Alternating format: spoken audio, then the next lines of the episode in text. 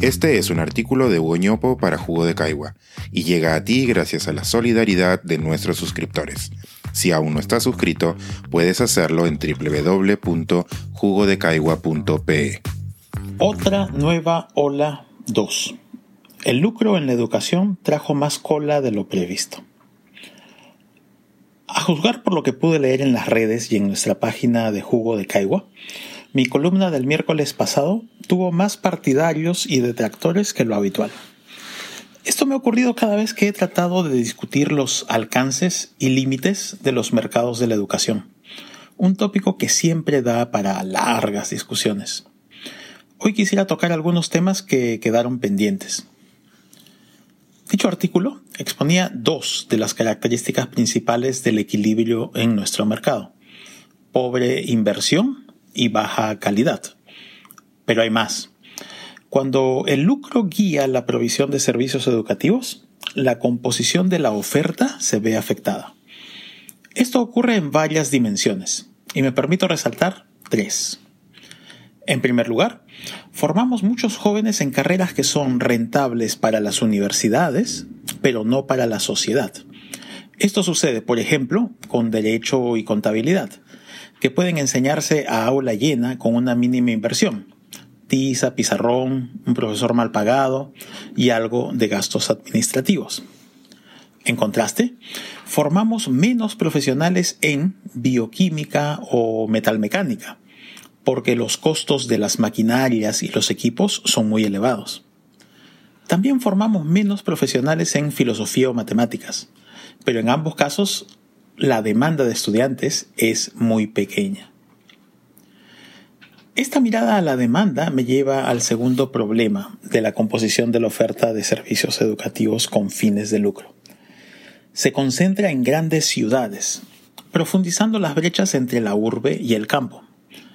El mercado, al asignar recursos eficientemente, concentra la oferta donde hay demanda con capacidad de pago pero ignora consideraciones sobre la equidad y perpetúa las desigualdades.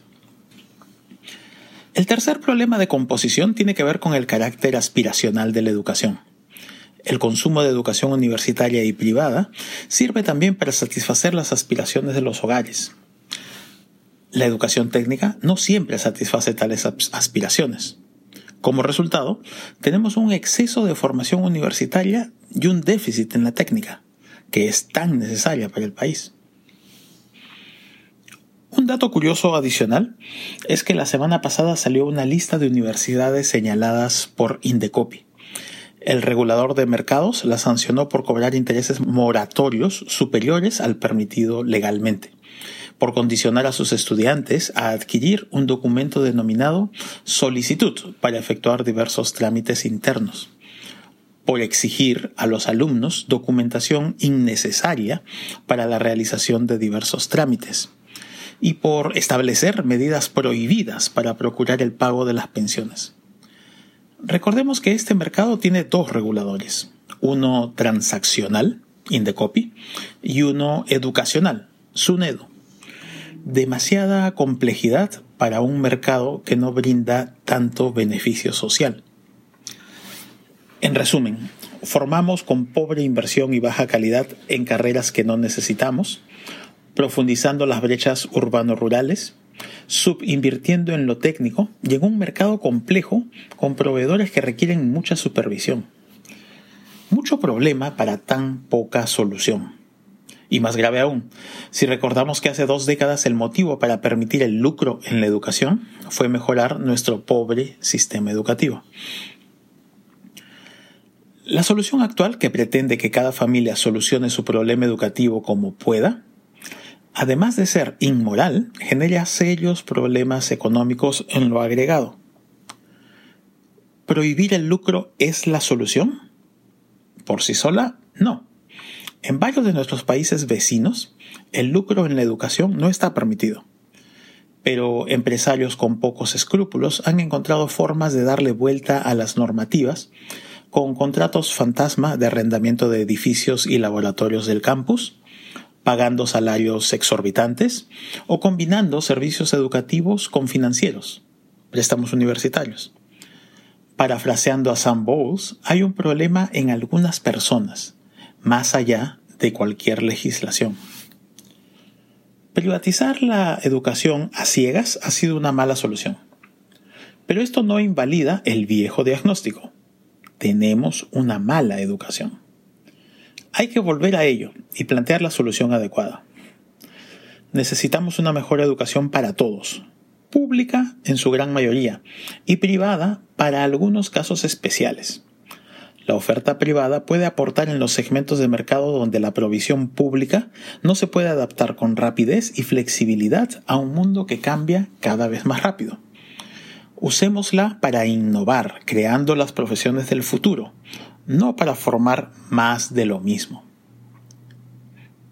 Cuando se aboga por la provisión pública de un servicio, invariablemente surge el argumento del, entre comillas, maldito Estado ineficiente. Se piensa que el Estado es incapaz de hacer buena gestión, en todo momento y en todo sector. Este análisis del Banco Mundial para la Educación Peruana de 2017 muestra con evidencia que tal afirmación tiene en este caso una buena excepción. El Perú se encuentra en la frontera de eficiencia respecto a sus pares de la región. El problema de la pobre educación en el Perú no es uno de ineficiencia, sino de escasos recursos. Debemos dotar de mayores recursos a la educación pública del Perú y con ello exigir mejor desempeño a decenas de universidades públicas con una calidad que a las justas pasa los estándares de SUNEDU, pero que en el panorama internacional aún están muy lejos de los promedios. Conforme mejore la educación pública y nos convenzamos de ello, más hogares caerán en la cuenta de que no necesitan destinar parte de su ajustado presupuesto a una educación privada de baja calidad. Aquí también cabe un argumento sobre las externalidades. Que una familia opte por una mala formación para alguno de sus miembros nos afecta a todos, tanto en términos de competitividad como en la posibilidad de formar una nación cohesionada que convive en armonía, cerrando paso a las posverdades. La mala educación, aun cuando sea el resultado de una transacción privada, nos afecta a todos. Así las cosas, la pregunta de fondo que nos queda pendiente es, ¿cómo conseguir más recursos para invertirlos en la educación pública? Hoy invertimos cerca de 4% del PBI. Durante la campaña presidencial, el equipo del presidente Castillo ofreció llevar este monto a 10%. Es delirante pensar que podemos dar tal salto.